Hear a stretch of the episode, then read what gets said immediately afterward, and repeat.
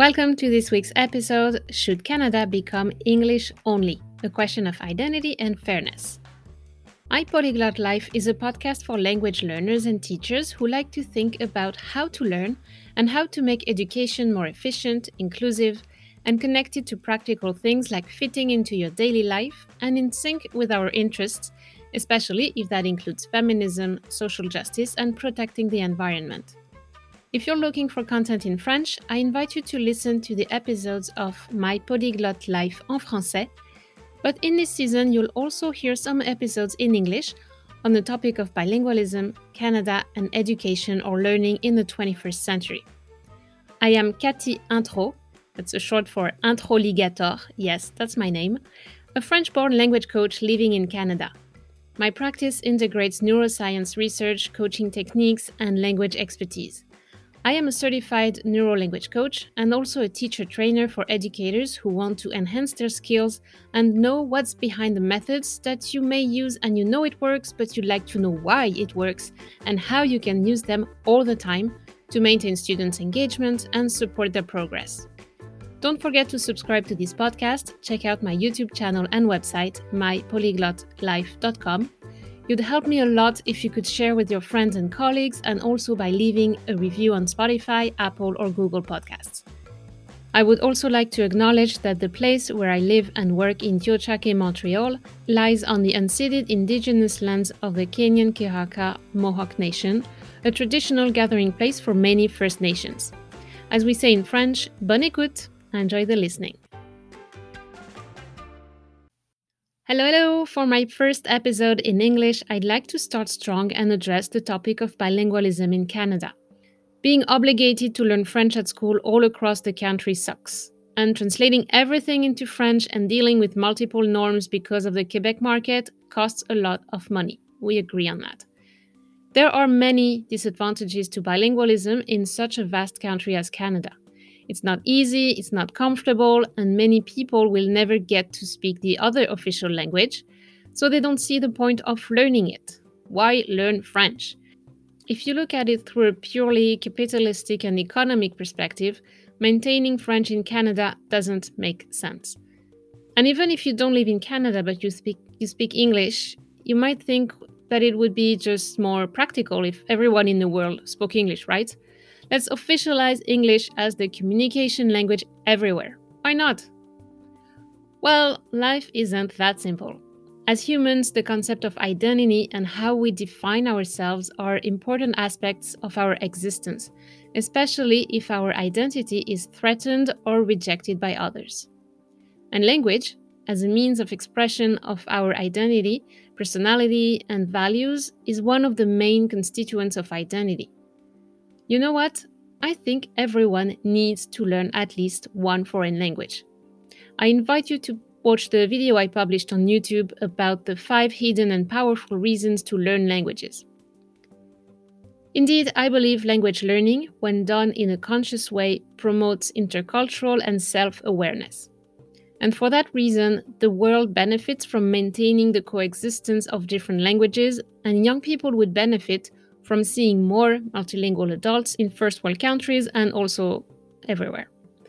I'll use Canada as a sort of case study because bilingualism is built into its constitution, but many points I'll raise could apply to immigrants and host countries everywhere in the world.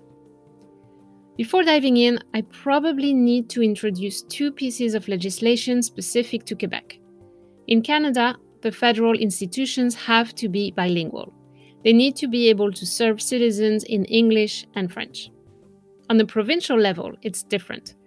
There's only one bilingual province, New Brunswick, Nouveau Brunswick in French, where citizens can, in theory, be served in English and in French. Nunavut and Northern Territories inhabitants may have special rights to be served in Inuktitut, the local language, the Inuit language, but I'm not sure what is the legislation there, so I'm not gonna talk about it. But most provinces are Anglophone, meaning that, by law, services to citizens are provided only in English.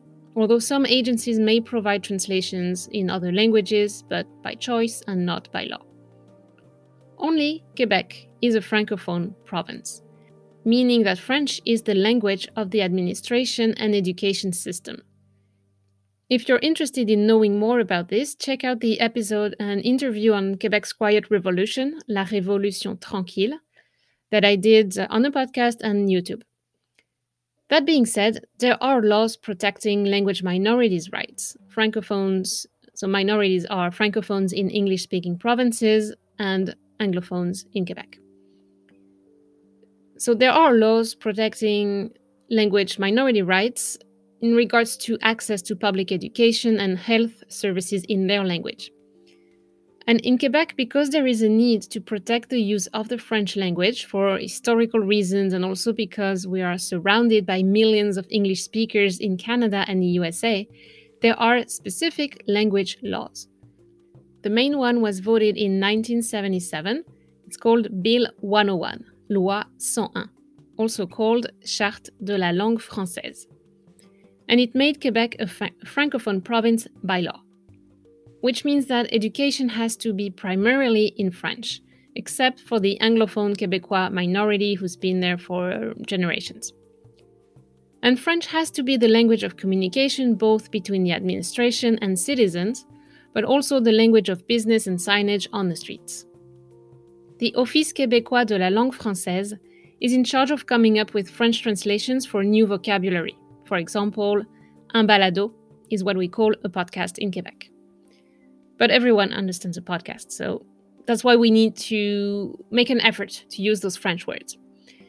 So, Bill 101 imposed strict conditions to ensure that French would remain the main language of the province, but because Montreal is such an international city and attracts many immigrants, it is becoming more and more bilingual, and in some parts of the city, like downtown, English is becoming the default language.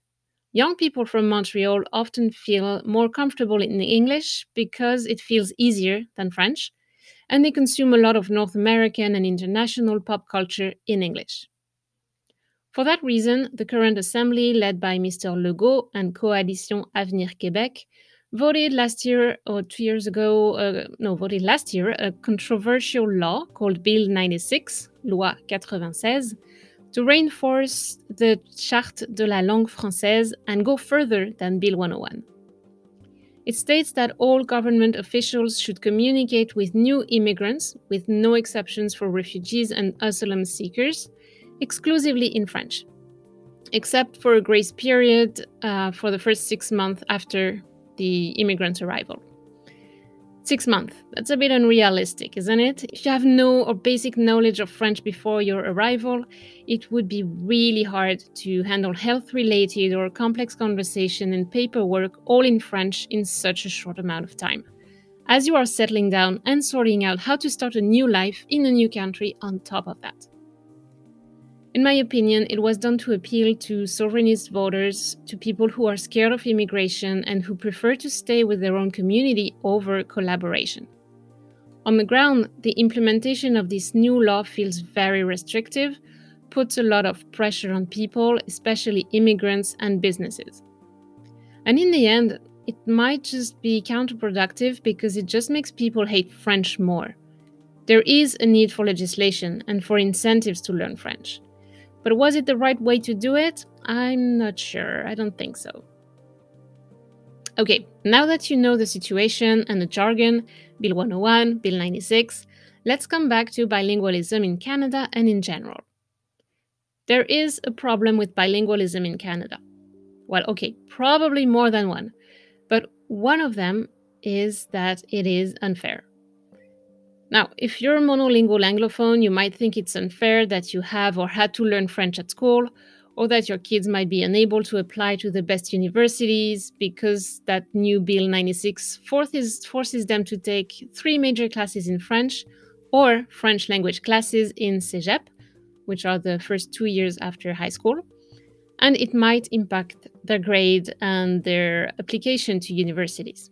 I know, it sucks especially because the way French is usually taught in school makes it tedious, boring, and makes you feel like an idiot.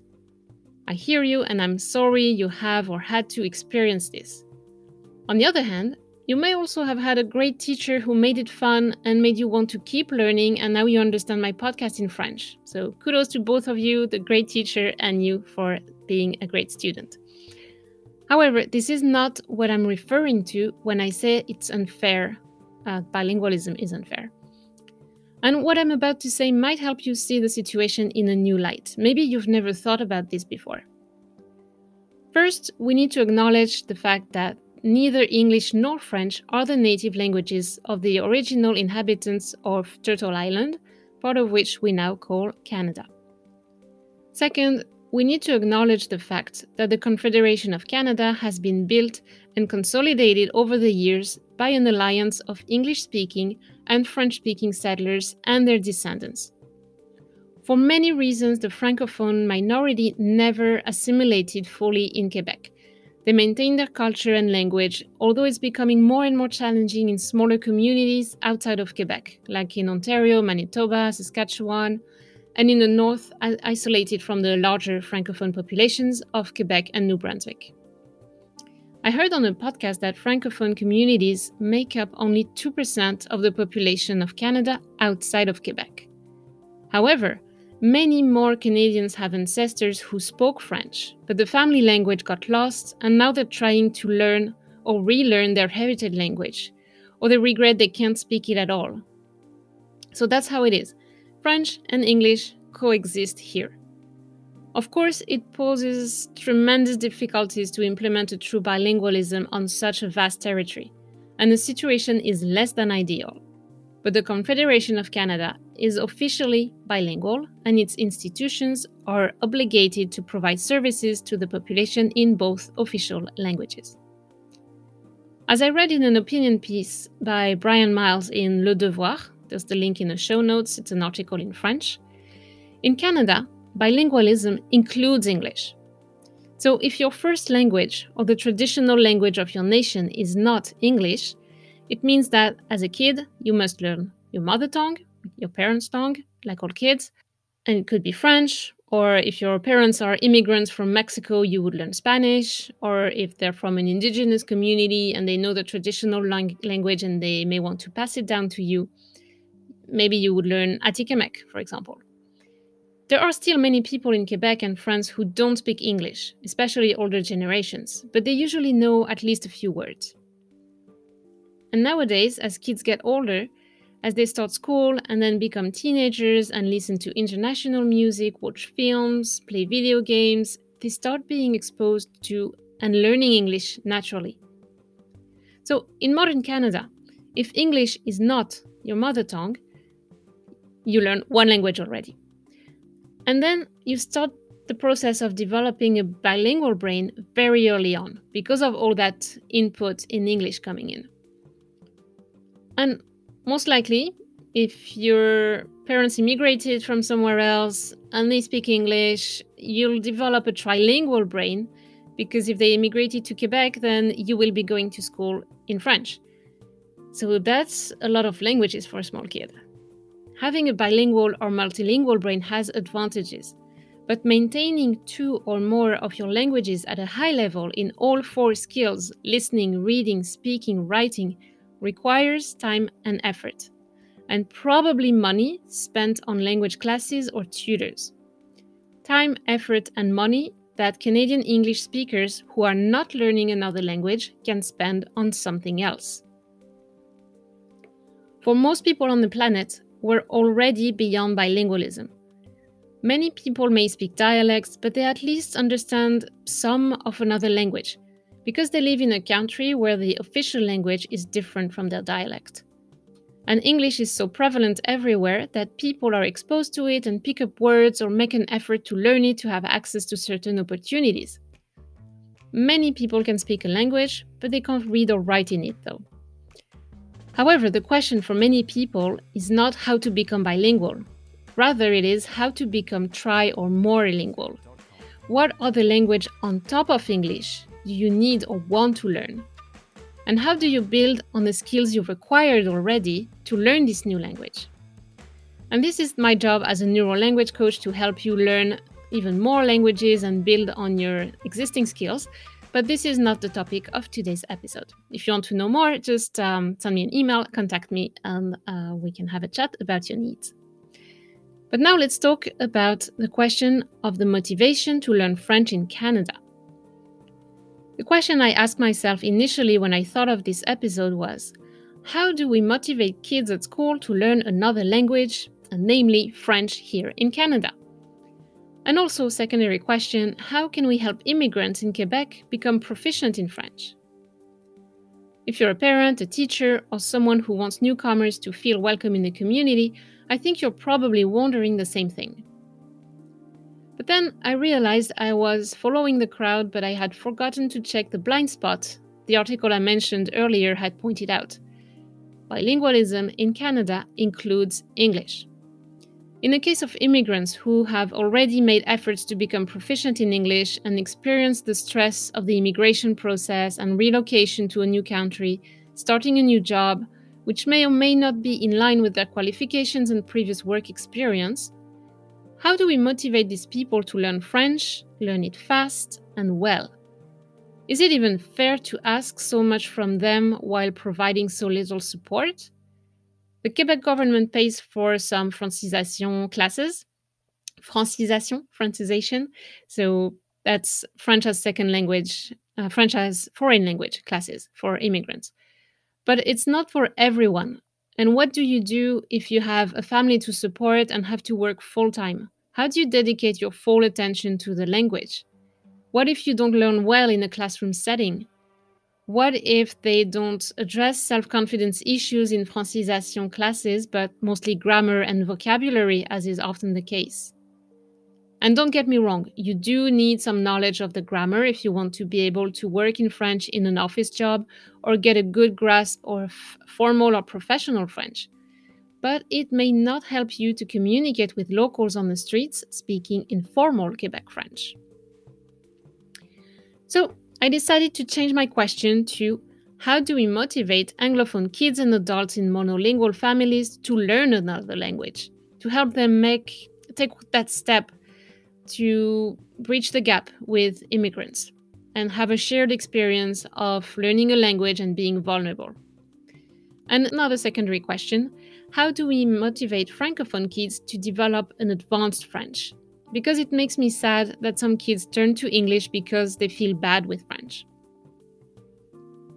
The way many people see it, French is like a punishment. Even Francophone kids may see their French class as a punishment because of all the grammar rules and exceptions and the emphasis placed on spelling. Of course, I believe having a certain knowledge of spelling is important, but teaching the rules to kids who don't know why they need to know that is useless. It's meaningless. And when something feels meaningless, we usually don't put a lot of energy into it. I also believe some kind of legislation in, is necessary because people tend to see the short term reward and choose the easy way, and then they might regret it later, when it's too late to do something. When you turn 50 and health issues start to pile up, you can quit smoking, drinking, and start exercising. But you won't make up for all the damage done. Taxes on liquor and cigarettes help lower the consumption. Well, Laws 101 and 96 are like taxes, in my opinion. They might be annoying for the users, the speakers, but they help maintain the culture alive. So, yes, maintaining the presence of French in, in North America is an uphill battle. It's not the easy way. And if you're currently learning French, thank you for your effort. And if you haven't started but are considering it, now's a good time. Don't waste more time. Pick up French, pick up another language, just try the experience. And there are many people willing to help and support you. As for me, I'm always torn between English and French in my communications. I feel like English allows me to share what I have to say with a wider audience and to explain my services and approach to all levels of learners and to international teachers and coaches, so that learners who can't yet read or listen to French fluently can understand. On the other hand, I like publishing content in French, slightly adapted for learners, to give you an opportunity to practice because that's how you'll train your French muscles and get familiar with the culture. But also because, as I was reminded a few times by listeners of my podcast, Not everyone understands English well, and their strongest foreign language might be French. So, publishing content in French for French learners makes it also accessible to a non Anglophone audience. But it is often double the work, like having two websites, or a source of frustration when I'm not able to share in both languages a piece of valuable content. But it's worth the extra effort when I find the time. But my decision to participate in the promotion and diffusion of French and also to use my second language, English, to communicate has a price. I am paying the cost in time, energy, and money. I'm not sure that English speakers who are afraid of speaking another language because they feel unable to do it or uncomfortable realize that other people, namely non English speakers, have to get over their own fear to accommodate English speakers who shy away from stepping out of their comfort zone. I don't mean that to make you feel guilty. Language related fears may be deeply rooted in, in your subconscious for many reasons, and that's why I'm here as a language coach to help you overcome your obstacles. But sometimes it's good to get out of your own head and hear a different version of the story.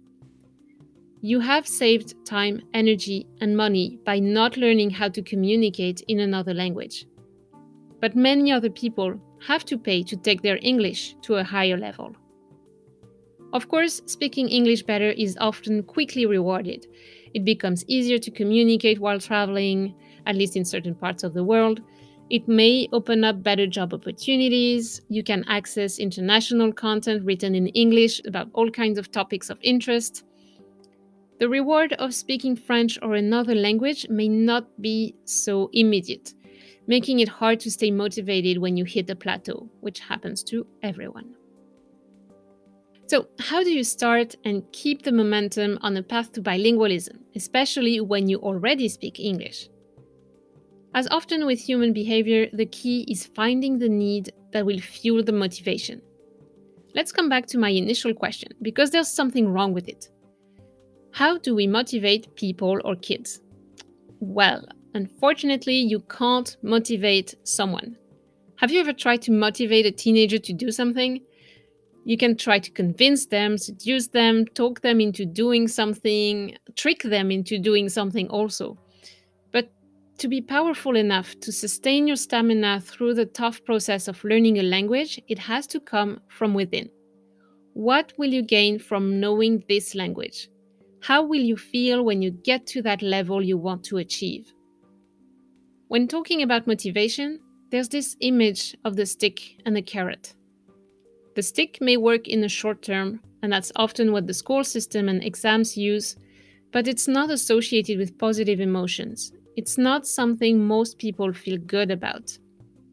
Actually, this is often one of my first priorities as a language coach. How can I make you like learning or interacting in French? If you enjoy the process, I know you'll show up and you'll do the work and progress. I won't have to motivate you. I'll just need to be there for you, to offer support, to challenge you, and listen to your pains and find ways to bring back some joy. Having a carrot, a reward, is a more positive approach, but you have to choose your carrot wisely. Pick something that means a lot to you, and it doesn't need to be rational. Ask your kid or students to be creative when thinking about ways they would benefit from knowing French or improving it. Don't barge in and interfere with your adult brain. Let them pursue their train of thought. The first step is to get them interested, hooked on French, that they find a purpose to it. Then the learning will happen. When there's a need, there's a way and even more if you offer your support. You may need to close your eyes on a few spelling mistakes at first before you can find how to introduce error correction without making them feel discouraged. Honestly, I'm not sure we can afford to be picky with the so called quality of French if we want to maintain its existence in North America. We have to be picky about communication skills. I mean, the ideas need to be clearly expressed, and in the professional and academic world, precise vocabulary is often necessary. But this is specialty training, it's part of the professional training. Don't forget, we're talking about bilingual or trilingual young people here. their brain processes multiple languages at the same time, and it just picks the most efficient route. Interferences happen, that's how the brain works. If you're a teacher, tutor, or coach listening to this and you're wondering how you could learn about the brain, identify a compelling motivation with your learners, and follow the path of a positive education with a horizontal and collaborative structure rather than vertical and hierarchical, I'd like to share some exciting news. I am now a teacher trainer with efficient language coaching, and I deliver training in English or in French to become a certified neuro language coach. If you'd like to know more, click on the link in the show notes to read about the training and to be added to the waitlist for the next training session with me, in French or in English. As I mentioned before, there's another way to look at the fair unfair question uh, on, about bilingualism. Coming back to Bill 96, parents complain that their kids will be negatively impacted because they now have to follow three major classes in French or to take French classes, French language classes. And because of that, their grades might be lower than expected and prevent them from entering the best universities. I was a bit shocked when I heard that because, well, that's exactly what non native English students must do without any other alternative. If they want to apply to a top university in Canada or the US, they must make sure their English is good enough. I guess I understand that the change is quite brutal, and the kids who will enter Cégep in the next couple of years haven't had time to prepare and step up their game in French.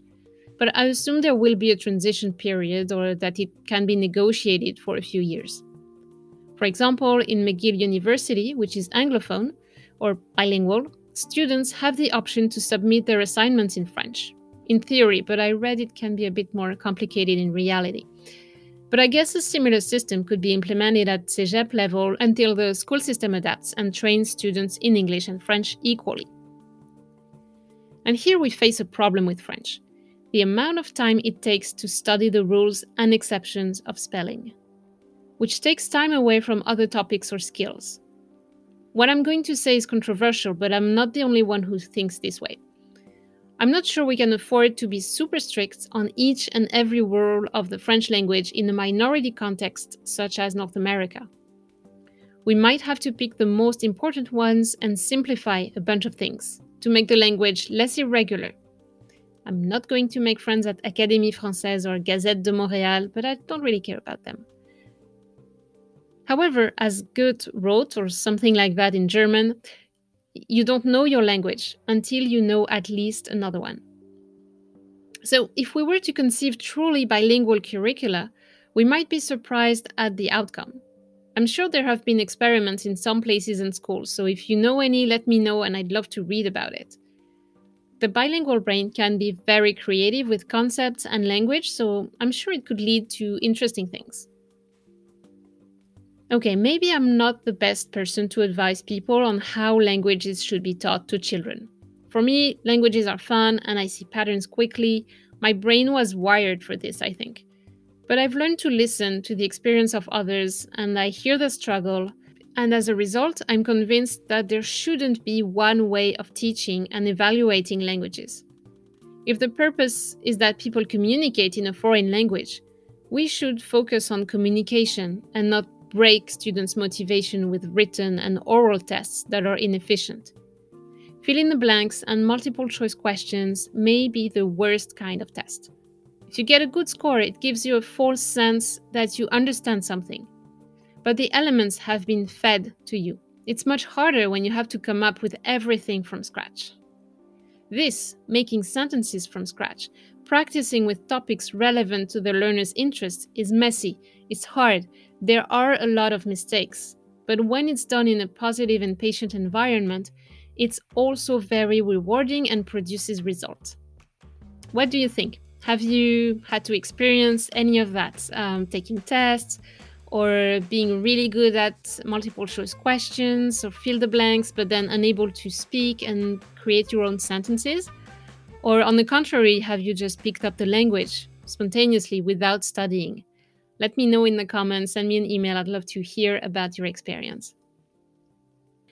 So, for that reason, I just mentioned about the tests not being the best way to evaluate someone's language skills. I'd like to see less tests, but more culture and pop culture oriented language training for newcomers and Canadian kids and teenagers. I have a problem with immigration language tests. On the one hand, they're necessary because otherwise many people wouldn't bother learning the language. On the other hand, it's possible to kind of fake them to a certain extent. You work on ticking the right boxes at the exam, but it doesn't mean you'll have the confidence to apply what you learn in real life. Many candidates may sound like robots. They repeat things they don't really understand, but they struggle with expressing themselves in their own voice to transform their brain into a French bilingual brain and find their own voice unapologetically without with all the mistakes but making their point. The Immigration Bureau here in Quebec and Canada requires at least a B2 level in French to qualify for the Quebec residency or bilingual status to score extra points at the federal level. But even a B2 level doesn't mean you can work in French, especially if you've studied Parisian or international French and you immigrate to Quebec. The preparation is about the language, but not the culture and it doesn't help you build self confidence in real life interactions.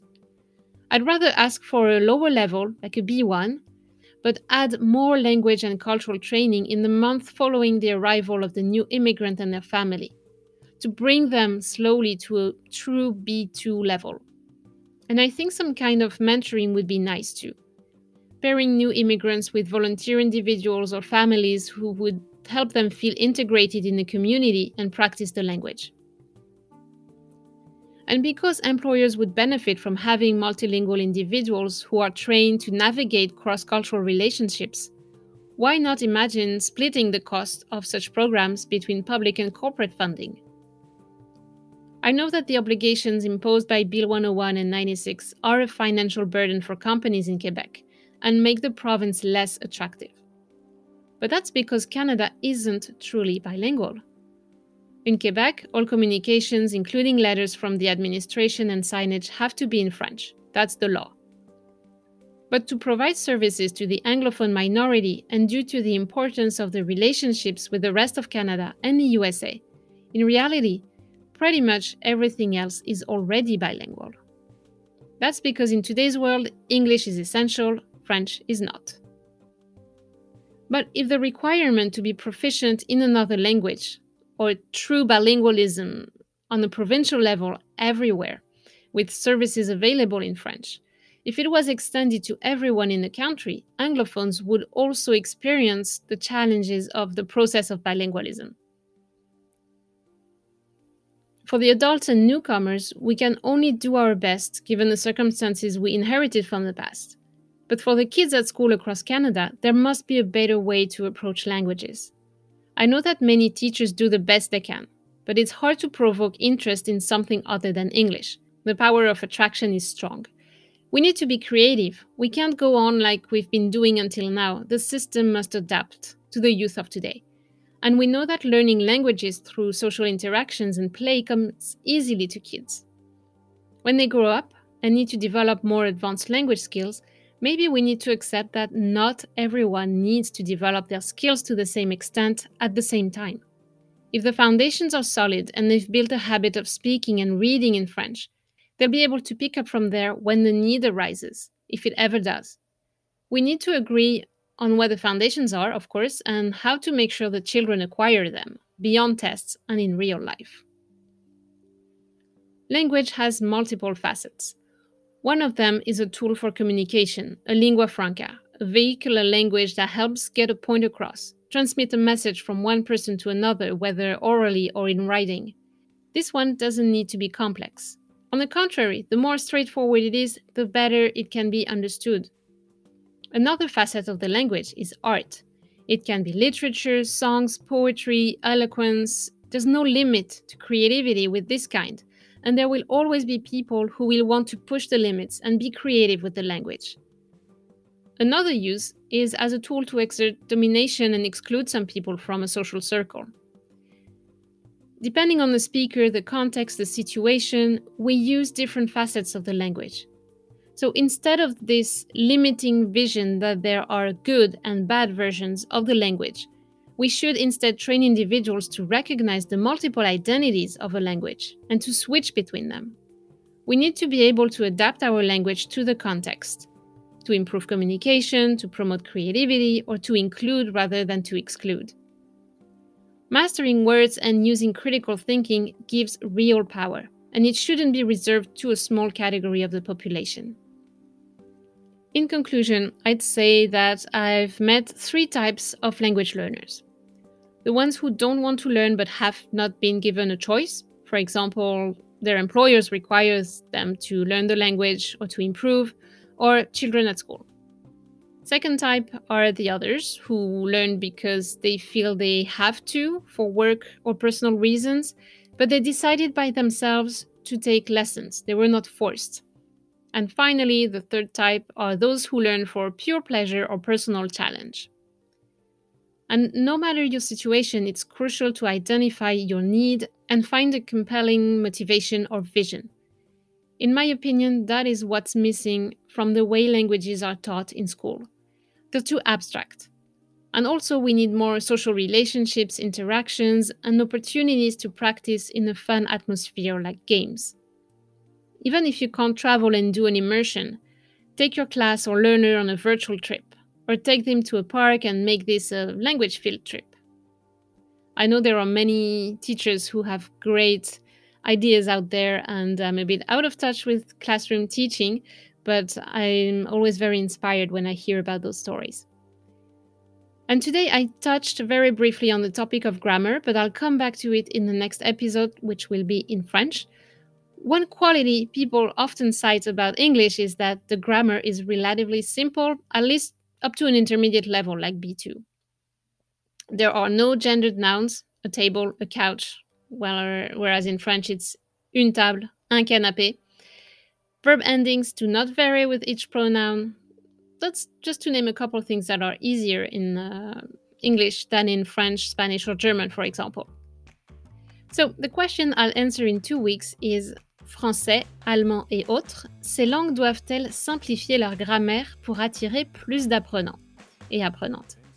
Should French, German, and others simplify their grammar to attract more learners? Don't forget to subscribe and share this podcast and leave a comment on my social media to engage the conversation. À bientôt!